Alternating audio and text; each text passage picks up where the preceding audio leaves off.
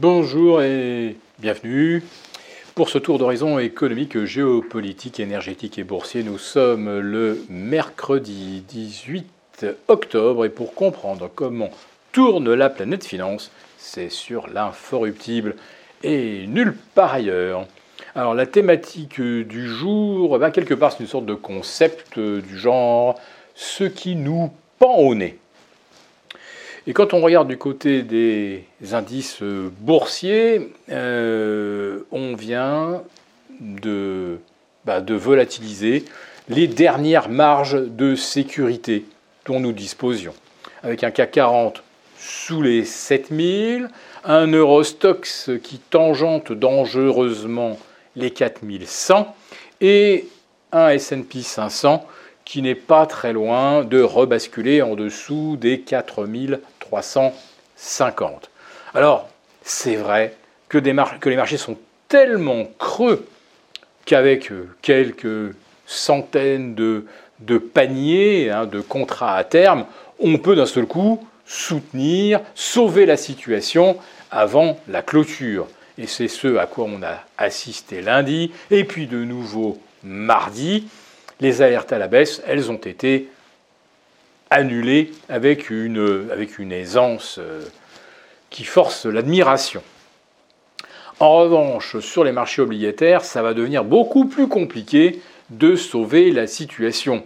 Parce que là, ce n'est pas avec quelques centaines de contrats CAC 40 qu'on empêche euh, les rendements de franchir les 3,5 sur nos OAT, les 2,70, pardon, les 2,90 sur les Bund allemands et les 4,30, euh, 4,40 sur les T-bonds américains.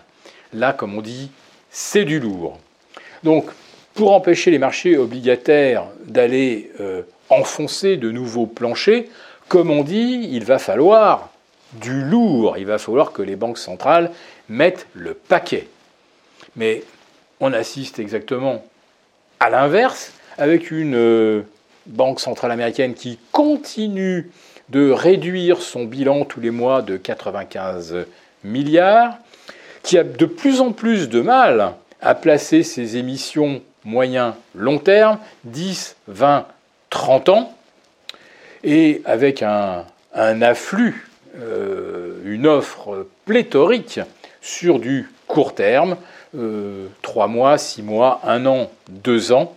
Euh, on est aujourd'hui à 400 euh, milliards par mois, ce qui est absolument colossal, sachant qu'en France, par exemple, on va en, 2024 émettre pour 285 milliards d'euros. Eh bien, les États-Unis, c'est plus que ça, mais tous les mois.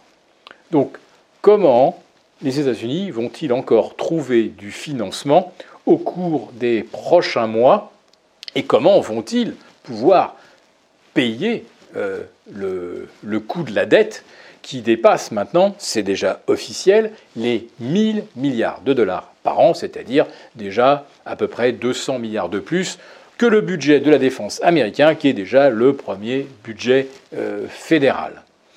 Donc il y a vraiment un problème de dette.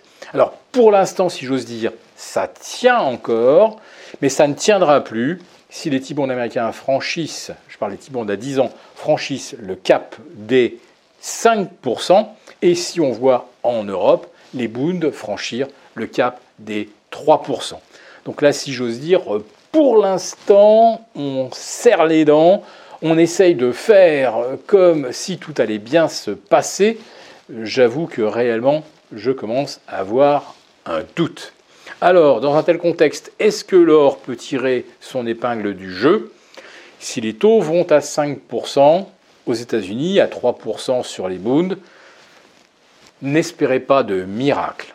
Mais si toutefois, et malgré la hausse des taux, l'or parvient à franchir les 1950 dollars, alors là, vous pouvez être certain qu'il se passe réellement quelque chose sur le métal précieux et que, a priori, eh bien, rien ne peut enrayer sa hausse. D'ici là, eh bien, euh, on va essayer de continuer de, fermer les yeux hein, sur tout ce qui euh, compromet les grands équilibres budgétaires américains et européens, et surtout, surtout, mais comment, comment l'Europe peut-elle euh, promettre 50 milliards à l'Ukraine, alors que si l'on a besoin ne serait-ce que de 100 millions pour tel ou tel euh, impératif social ou humanitaire, on est incapable de le euh, mobiliser en Europe. Donc 50 milliards pour l'Ukraine, dans le contexte actuel de quasi-faillite des gouvernements européens, réellement je dis que là, on est au-delà du deux poids, deux mesures. On est dans l'aventurisme et on essaie de nous faire croire que ça va bien se passer.